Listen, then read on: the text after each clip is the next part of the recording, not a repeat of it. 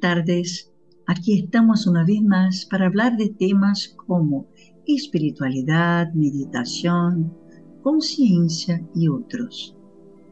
Mi nombre es Eloísa y soy maestra de meditación Rashwa. Nuestros cursos y técnicas tienen por objetivo llevar conciencia al ser humano a través de prácticas guiadas de meditación. Si quieres saber más información con respecto a nuestros cursos y talleres, presenciales o en línea, puedes entrar a la descripción de ese podcast y verás la dirección de nuestro sitio web o el número de nuestro WhatsApp y te contestaremos a la brevedad. Hoy el tema será espiritualidad. ¿Qué es espiritualidad? Muchas personas confunden espiritualidad con religión, pero una cosa es la espiritualidad y otra la religión. Puede existir espiritualidad sin religión y puede existir religión sin espiritualidad. La palabra religión es de origen latina, religio, que puede significar rigidez, relectura, reelección y religar. Así, la religión sería en teoría lo que nos religa al sagrado. A partir de ese principio fueron desarrollados conceptos más concretos y sofisticados con respecto a ese religar, y la definición de religión se volvió más compleja. Entonces, la religión sería la reunión de un grupo de principios, creencias, dogmas y rituales comunes a un determinado grupo social según los parámetros, pensamientos, filosofía concebidos a partir de una divinidad, entidad o un ser más elevado. A continuación de eso, la religión ofrecería a ese grupo cultos basados en esos principios para práctica de rituales, oraciones y devoción a divinidad o entidad correspondiente a dicho grupo. La intención de los cultos, prácticas, dogmas y oraciones es de llevar el pensamiento del practicante en la intención de traerlo lo más cercano a los principios de esa divinidad. Entonces, en un culto, sea cual fuera la religión, las personas se reúnen para subir sus pensamientos a las intenciones más nobles posibles. Al hacer eso juntos y con una misma intención, potencian los sentimientos de amor y unión.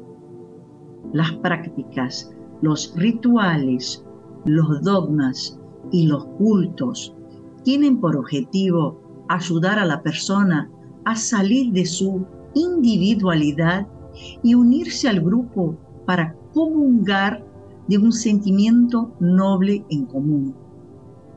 Esa unión de lindos sentimientos es uno de los principios de la espiritualidad. Las prácticas de una determinada religión no son necesariamente potenciadoras de esa manifestación de espiritualidad. Una práctica, un dogma o un ritual pueden ser practicados de forma mecánica, repetidas veces, mil millones de veces. Si no está allí el corazón, no está el espíritu. Y por lo tanto, la práctica en sí misma no, no podrá llevar al ser a un estado más elevado de sentimientos. Entonces, un individuo puede practicar los rituales de su religión, seguir los dogmas al pie de la letra y estar lo más lejano posible de su parte divina, del sagrado.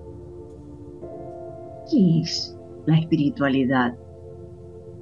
Espiritualidad es la condición y la naturaleza del espiritual.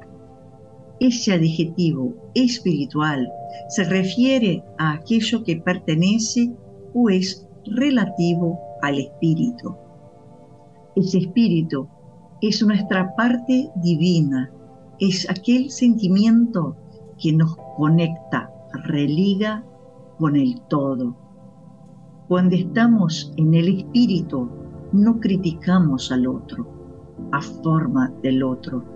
No creemos que nuestra creencia religiosa sea más divina que la del otro, que nuestro Dios sea más poderoso que lo del otro. No pensamos que somos superiores a nadie, que somos más buenos, más bondadosos, más cumplidores, más merecedores que el otro. Estar en el espíritu es estar ligado a nuestra parte divina, es encender dentro de nosotros esa llama que nos conecta con todo lo que existe. Dentro de esa condición, no importa si creemos o no en un Dios o dioses, no importa si practicamos o no una determinada fe, no importa si comemos o no carne, si oramos, si oramos o no a una entidad, a la luna o a la naturaleza. No importa si hacemos caridad o si entregamos ofrendas.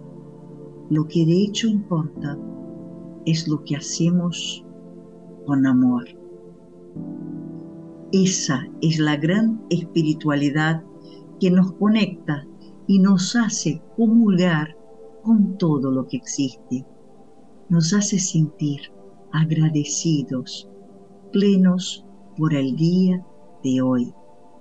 Nos hace servir con alegría y compasión y percibir en todo lo que hay el sagrado, el divino.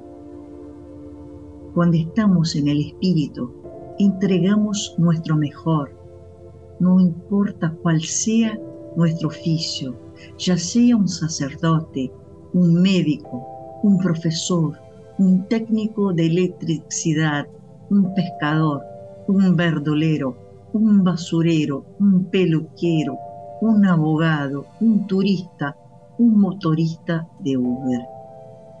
No, no importa lo que somos, no importa nuestra carrera, no importa nuestro estatus.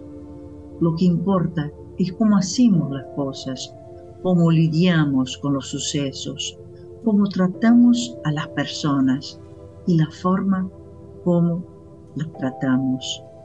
Dentro del espíritu sentimos que todo cobra sentido, que pulsa la vida y la plenitud dentro de nosotros. Estamos ligados al más profundo sentimiento que el ser humano puede profesar, que es el amor. Por lo tanto, aunque el objetivo de una religión sea religar el ser humano al ser divino, a su parte divina, cuando no estamos en el espíritu, sea donde fuera, no estamos unidos ni ligados, estamos separados de lo divino en mente y corazón. Cuanto más cercano estemos de nosotros mismos, más cercanos estaremos del todo, más conectados estaremos en espíritu de lo que yo llamo la fuente primera, el uno. Porque en verdad somos polvo de estrellas, somos energía pulsando amor, y esa energía de amor es lo que conecta e impregna todo el universo. Espiritualidad entonces es estar conectado a todos, sirviendo de la mejor forma que podemos, con nuestro corazón pleno, sabiendo que formamos parte de un todo que es solo amor. Hasta la próxima semana.